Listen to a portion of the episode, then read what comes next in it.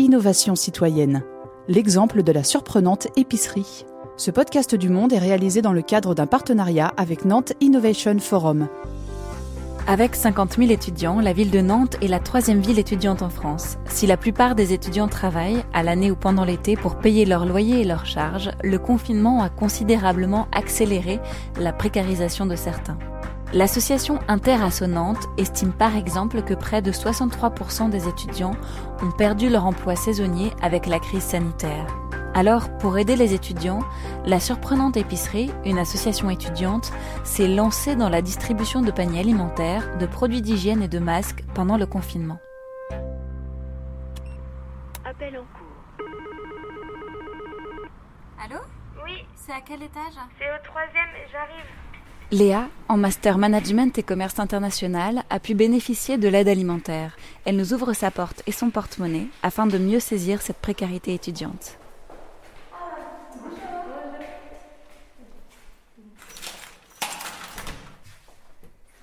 Donc euh, c'est une résidence étudiante. On est dans un petit appartement de 18 mètres carrés. Je suis à 420 euros par mois sans les APL. Pour Nantes, c'est vraiment pas cher. Et si on déduit les APL, ça fait un loyer meublé de 250 euros par mois. C'est presque le prix d'une résidence Crous euh, de 9 mètres carrés. Et votre budget, euh, votre budget euh, alimentation, c'est combien par mois?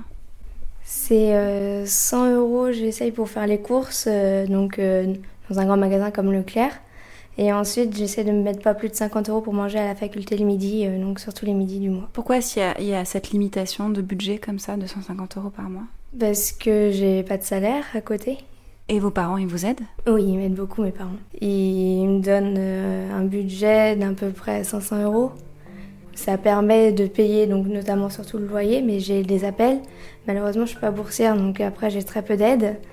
Et le reste, c'est quand même cher, le téléphone, Internet. Il y a les transports en commun. Et euh, sachant que c'est une location meublée, j'ai 50 euros de meubles par mois à payer. Ce que j'essaye de compenser avec euh, du babysitting ou alors des jobs de test ou ce que l'intérim euh, me propose. Voilà. Donc j'essaie d'avoir 50, euh, 70 euros par mois. euh, Ce qui peut me faire un budget par mois d'à peu près 600 euros. Faut pas trop dépasser. Là, il y a des conserves, des petites salades.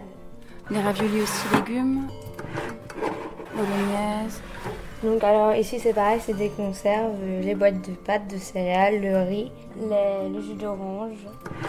Je fais pas vraiment attention à tout ce qui va être bio ou élevé en plein air ou tous ces petits labels là. On fait attention à un petit budget pour plus tard justement à la fin de nos études avoir un salaire plus conséquent pour là faire vraiment attention euh, à ce qu'on mange, manger mieux, manger local, euh, manger bio, etc. Normalement j'avais un travail d'été pour remettre de l'argent de côté, etc.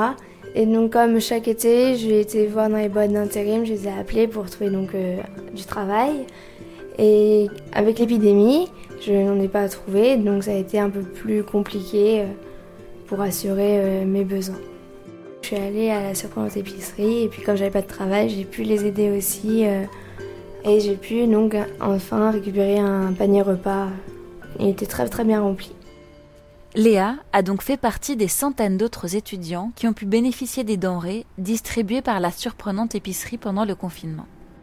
Cette épicerie solidaire étudiante a été créée en septembre 2019 d'après une initiative de l'université de Rennes 2 qui récupère des invendus pour les donner aux étudiants. Une double action permettant de lutter à la fois contre le gaspillage alimentaire et la précarité étudiante.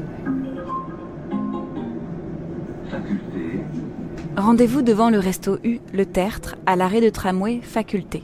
Pendant le confinement, c'est ici que les bénévoles de la surprenante épicerie ont particulièrement œuvré en distribuant des paniers repas aux étudiants dans le besoin. Au final, ce seront près de 400 étudiants nantais qui vont patienter à un mètre de distance chaque semaine pendant deux mois pour récupérer les colis alimentaires distribués par la surprenante épicerie. Benjamin André, étudiant en master, a fondé cette épicerie pas comme les autres.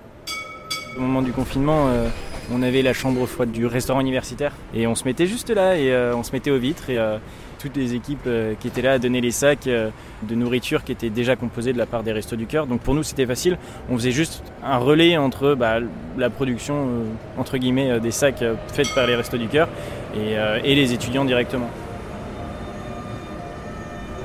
Sauf qu'effectivement, avant, bah, il y a déjà toute la collecte des denrées alimentaires.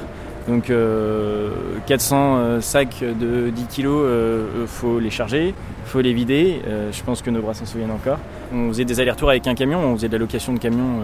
donc le matin, il fallait charger le camion vers 9h30, aller au resto du cœur, faire les premiers trajets, déposer les sacs dans la chambre froide, et ainsi de suite. Et on faisait entre 4 et 5 allers-retours. Même au début, on était avec nos voitures, donc c'était plus entre 10 et 12 allers-retours. Mais forcément, on se rôde avec le temps et on trouve le budget aussi pour financer les locations de camions. Donc on va se garer euh, devant la fac et une fois qu'on est arrivé, si vous pouvez venir avec des, des cabanes, on en a encore parce qu'on a, on a, pas mal de, fruits et légumes. Voilà, ah, on est là d'ici 15-20 minutes je pense. On travaille avec les Restos du Cœur, on travaille avec euh, le Secours Populaire et avec euh, Féminité sans abri, avec voilà, plein d'associations qui vont nous fournir en produits alimentaires et aussi en produits d'hygiène on avait pour objectif de travailler avec euh, une entreprise qui s'appelle Phoenix et qui met en lien en fait les grandes surfaces euh, qui ont des invendus avec euh, des associations de distribution alimentaire. Donc on est bien dans cette démarche de collecte de produits invendus en fin de vie. Et avec le confinement, on a dû se réinventer alors qu'on avait déjà à peine réussi à s'inventer parce que du coup, Phoenix, on pouvait plus travailler avec cette entreprise-là, c'était trop compliqué pour eux au moment du confinement. Et du coup, bah, on s'est retourné vers les Restos du Cœur qui ont assuré comme vraiment des, professionnels du milieu. On a vraiment senti qu'on était, bien accueillis et on savait qu'on était entre de bonnes mains. Et puis avec la fédération euh, d'associations d'étudiantes au niveau euh, universitaire sur le campus nantais, on a travaillé avec eux, euh, ça s'appelle Interassonante. Et sans eux, en fait, on n'aurait pas pu faire le lien avec les services universitaires. Eux faisaient le lien institutionnel, nous on faisait le lien alimentaire et en produits d'hygiène. Et c'est de cette rencontre entre ces, deux entités qu'on a pu euh, faire euh, ce qu'on a fait pendant le confinement. Ouais, trois madeleines, une bouteille de lait. T'es pas allergique ou quoi Non. Non, ok. Alors ce soir, vous avez récupéré euh, quelques petites choses. Vous pouvez me dire ce que vous Oui, surtout des, fruits et, des fruits et légumes comme euh, des melons, des poireaux. Euh, en fruits, j'ai pris des petites poires et des prunes pour un peu apporter du réconfort, surtout du chocolat. Surtout du chocolat. Je dois faire deux jobs étudiants pour pouvoir payer mon loyer.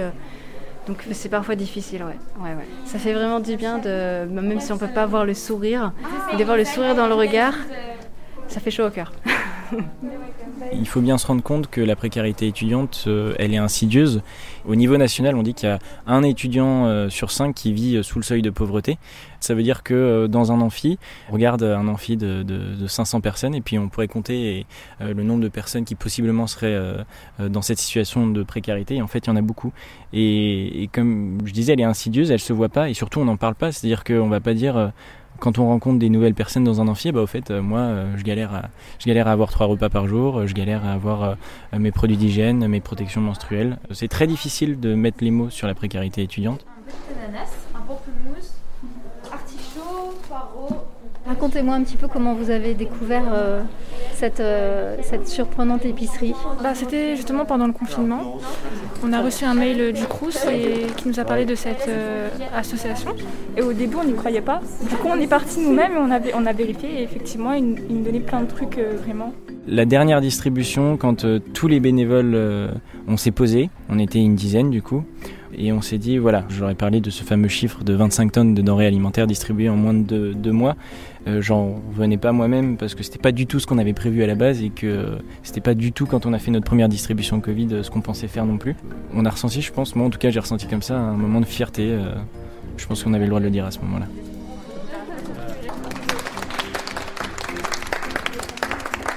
Ce que vous entendez là, ce sont les applaudissements qui concluent la première distribution de la surprenante épicerie depuis la rentrée le 28 septembre dernier, car aujourd'hui ils ont pu renouer avec la société Phoenix pour récupérer les invendus des supermarchés.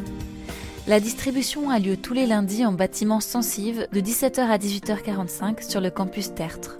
Plus de renseignements sur les pages Facebook, Twitter et Instagram de la surprenante épicerie. Innovation citoyenne. Conception éditoriale Jérôme Cheval. Reportage Léa Minot avec Cécile Préfol. Réalisation Charlène Nouyux une production Web Audio. Ce podcast du Monde a été réalisé dans le cadre d'un partenariat avec Nantes Innovation Forum.